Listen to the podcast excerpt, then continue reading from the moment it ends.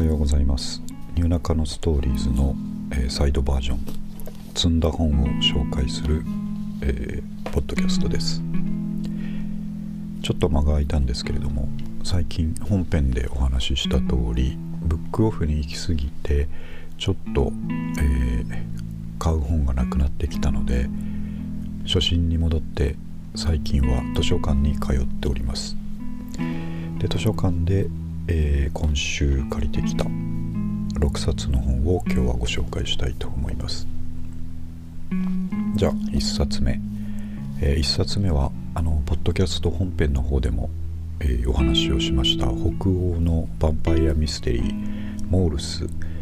えー上下巻ものなんですけども「えー、ジョー」を読んでいてなかなか面白くならないなと思ってジョーが終わったので、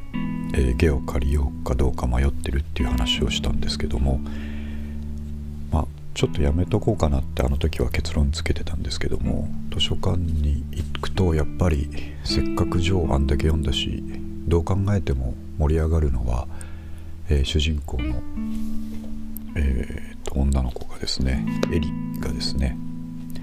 えーヴァンパイアに、えーであることがですね周りにバレていって、えーいろいろと巻き起こるといった下巻の方が面白いはずなのでやっぱり読んでみようと思って借りました。でちょっと下巻のあらすじを読みます。ちょっと「ジョー」を読まないんですけど多分下巻でも雰囲気は伝わると思います。えーエリが越してきてほどなく体内の血を抜き取られた少年の死体が発見され郊外な静かな町は騒然とする。その異常な手口から警察は儀式殺人の線で捜査を開始。やがて一人の不審な男が容疑者として浮かび上がる。一方オスカルはエリから彼女の出自にまつわる恐るべき秘密を打ち明けられていた。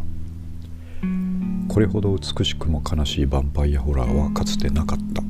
と絶賛を浴びた恐るべき北欧エンターテイメント。ということで、えーとタイトルをちゃんと読んでなかったですが、えー北欧ヴァンパイアミステリーモールス。4アイビデ・リンクドリンドクビストさん。という著者の本ですね。いや北欧の名前はなかなか読むのが大変ですけれども。ということでこれを、まあ、下巻をですね、えーもう一度期待を込めて読んでみたいと思いますがこれ僕はあのーあんまり知らなかったというかマイナーな小説だみたいなふうに思ってたんですけど映画にもなっていて「えー僕のエリ」っていう映画ですね。これは実はあどっかで聞いたことあるなと思ったら結構話題になってた映画ですね。それの原作がモールスです。で僕のエリは北欧で映画化されてその後あのーまあ、大ヒットしたんでということで、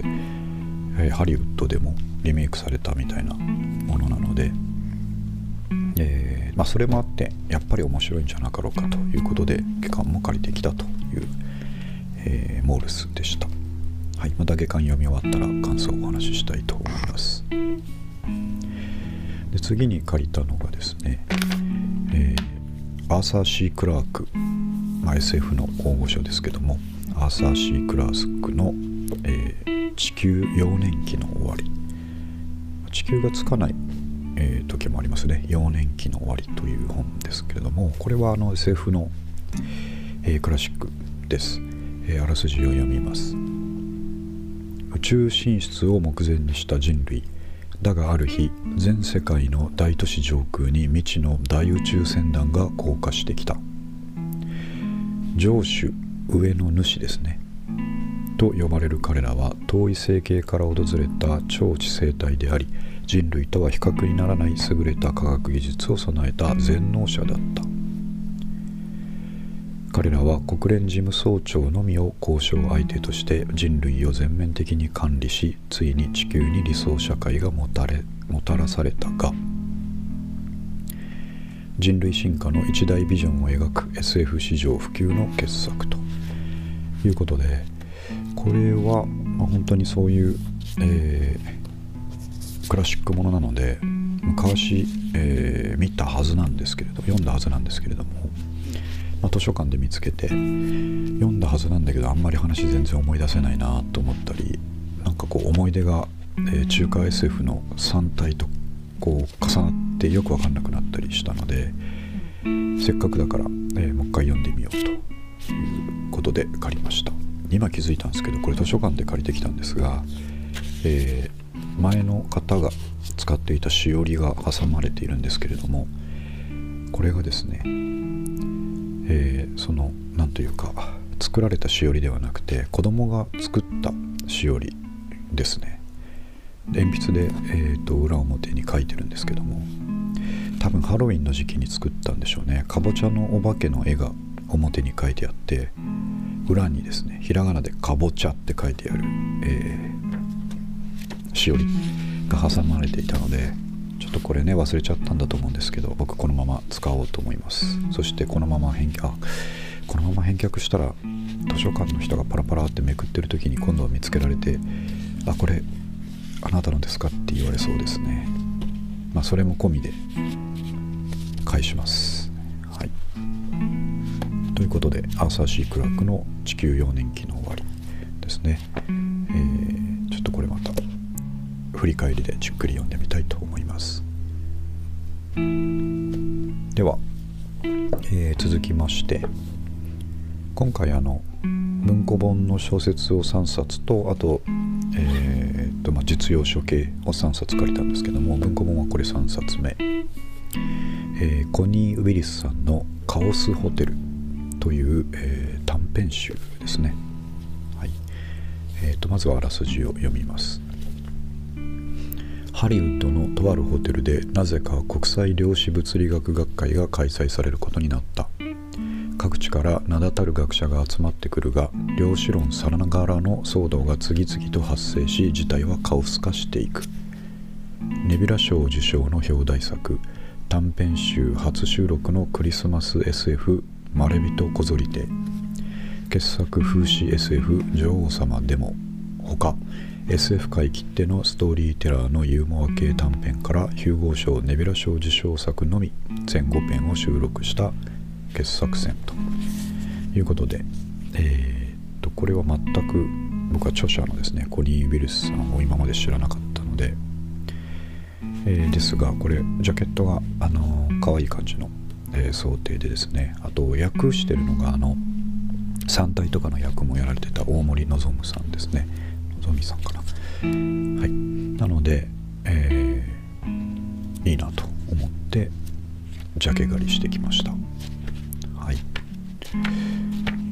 という感じですね。はい。では、えー、と次から実用書計3冊なんですけれども1冊目は、えー、新書本ですね。手上達彦さんという方が書いた「手帳と日本人私たちはいつから予定を管理してきたか」という NHK 出版新書の本です。えーとこれはちょっとあらすじを読みますと旧日本軍の軍隊手帳や企業が支給する、えー、年玉手帳年玉なのかな？手帳。一大ブームを作ったシステム手帳に有名人手帳。果ては新時代の定番ほぼ日手帳から奇怪なスピリチュアル系手帳まで。明治初期に生まれて以来機能的な変貌を遂げ続ける手帳は日本人の時間感覚や仕事感を映し出す鏡だ。小さな冊子に秘められた驚きの歴史と文化を解き明かす。ということで、えーと、手帳をベースに、えーと、日本人のですね歴史文化時間感覚仕事感を、えー、紐解くということで結構面白そうだなと思ったので借りてきました。えっ、と僕はいつもですね大人になったら大人他の大人みたいにかっこよく手帳にさらさら書いて、まあ、ミーティングの時とかにですねこういい感じでメモしたいとか思って常々思ってるんですけども毎年手帳を買うたびに、えー、最初の2週間ぐらい使ってあと真っ白っていうことが本当に毎年続くので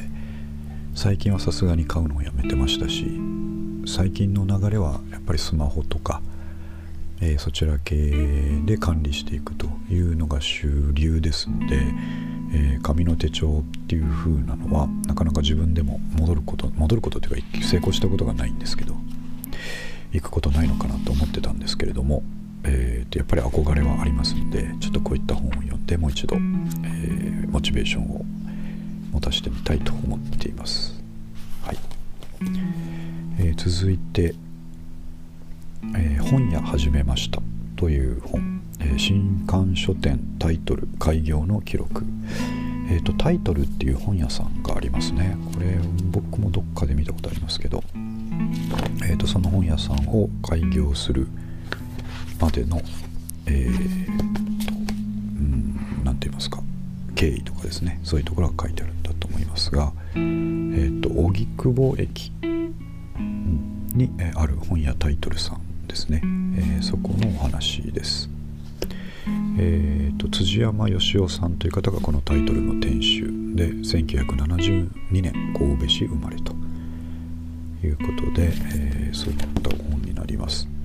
ちょっとあらすじっぽいのは書いてないんでえーと、ちょっと扉のところの言葉を読むとシャッターを開けると開店にはまだ15分もあるのに早くも待っている人たちがいました。それも自分が全然知らない近所の人と思える人。特に縁があるわけでもない地で物好きに始めた店に本当に来てくれる人がいる。感動するというよりは本当に来たのかという不思議な気持ちでした。本屋始めましたという本ですね。これは、うん、面白そうですね。はい、